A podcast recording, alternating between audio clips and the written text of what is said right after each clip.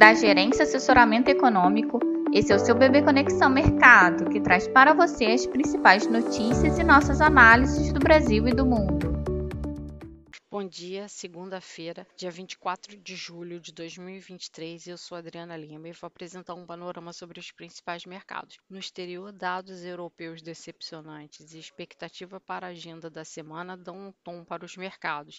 A semana que contempla a decisão de política monetária do FONC, do BCE e BOJ começou com as leituras preliminares dos PMIs da indústria e dos serviços na Europa. No geral, o indicador continua sinalizando desaceleração ou queda da atividade, com destaque para o recuo do PMI industrial da Alemanha, que tombou de 40,6 pontos em junho para 38,8 em julho, no pior nível desde o auge da pandemia em 2020. Ainda serão divulgados os PMIs dos Estados Unidos, com perspectiva de leve recuperação para a indústria, continua abaixo da marca de 50 pontos, indicando retração do setor, enquanto o setor de serviços pode mostrar desaceleração o Tesouro dos Estados Unidos faz leilão de tenoutes de dois anos. Na Espanha, as eleições terminaram sem um vencedor claro. O Partido Popular, considerado de direita, ganhou mais votos nas urnas, mas não conseguiu maioria para formar o governo. Na quarta-feira, dia 26, o Fed decide as diretrizes de política monetária dos Estados Unidos com ampla maioria do mercado aguardando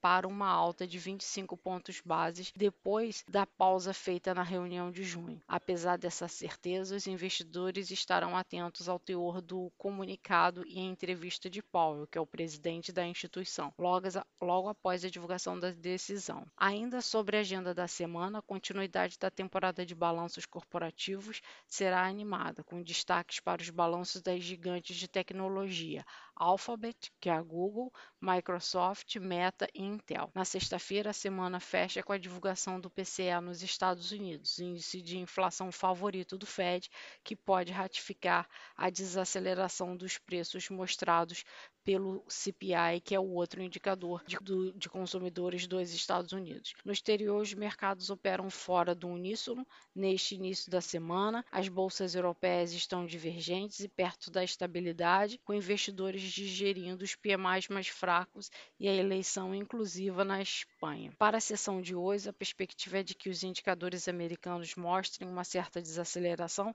deve continuar favorecendo a queda das yields dos Treasuries, o que pode incentivar uma abertura positiva para as bolsas, com os agentes precificando um Fed menos agressivo no restante do ano.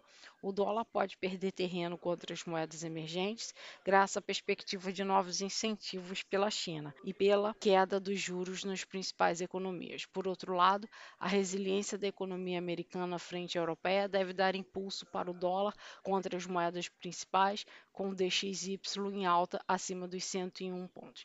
Então, fechando assim, expectativa de alta para o dólar frente às moedas principais e queda frente às emergentes, taxas dos treasuries em quedas, bolsas americanas em altas e commodities também em alta.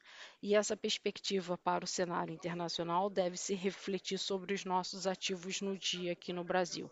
Aqui no Brasil, em relação à agenda da semana, fica a expectativa para a pesquisa Focus do Banco Central, que só será divulgada amanhã, e o IPCA 15 de julho, que também deve contribuir para ajustar as análises e avaliações dos investidores em relação ao passo de política monetária que será conduzido pelo Copom a partir de agosto. Entre a agenda de balanços corporativos, teremos destaque para o Santander, primeiro banco a divulgar balanço, para a Gol e Vale e os Minas também ao longo da semana.